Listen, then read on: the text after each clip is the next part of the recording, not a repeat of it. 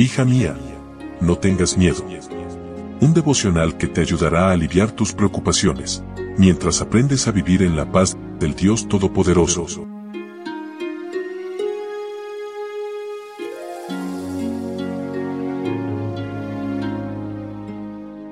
Hoy es viernes 27 de octubre. Hola, ¿cómo estás? Buen día, buen día. Muy feliz día de preparación para ti, querida amiga, que como cada mañana nos acompañas en estos momentos de meditación.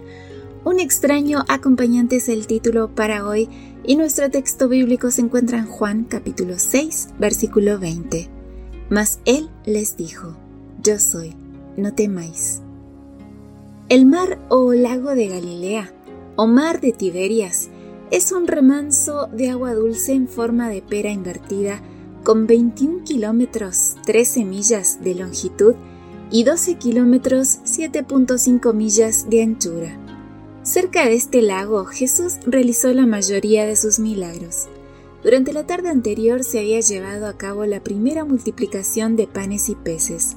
Los discípulos y la multitud querían a la fuerza hacer a Jesús rey, pero entonces les ordenó que atravesaran el lago hacia el norte, donde el expanso del agua era bastante angosto.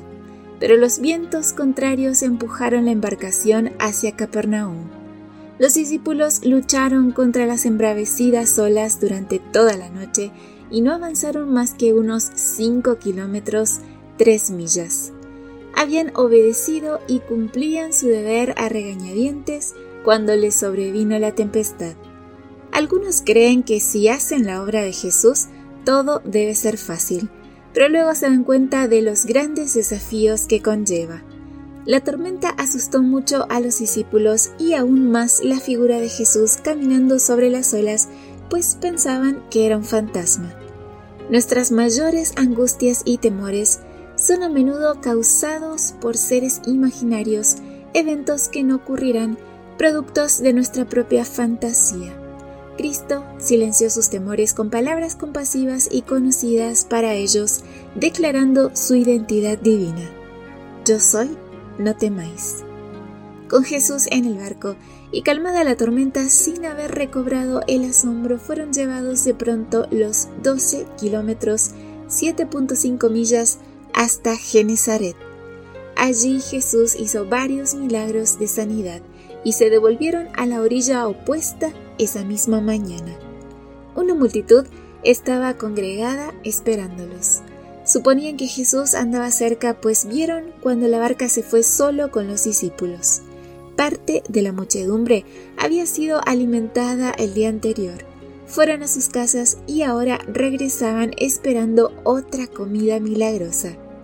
Quizás algunos se quedaron en la orilla del lago y gente nueva se juntó para participar del milagro del día.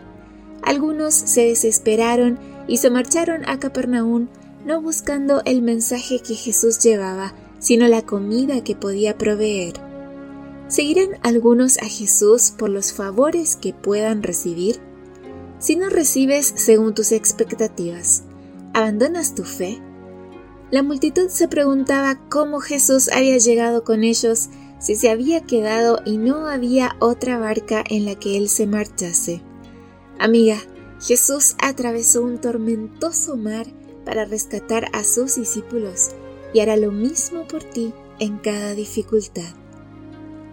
Que tengas un precioso día viernes. Gracias por tu compañía. De mi parte un abrazo muy fuerte. Yo te recuerdo que compartas estos audios, que nos sigas en redes sociales y que mañana, Dios mediante, yo te espero aquí en nuestro devocional para damas. Bendiciones.